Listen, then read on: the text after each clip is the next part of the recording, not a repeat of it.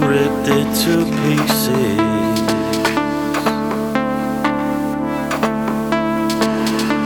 I'm falling behind,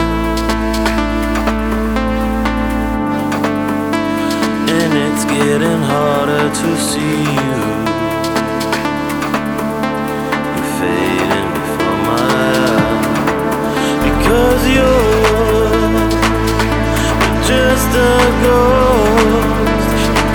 Just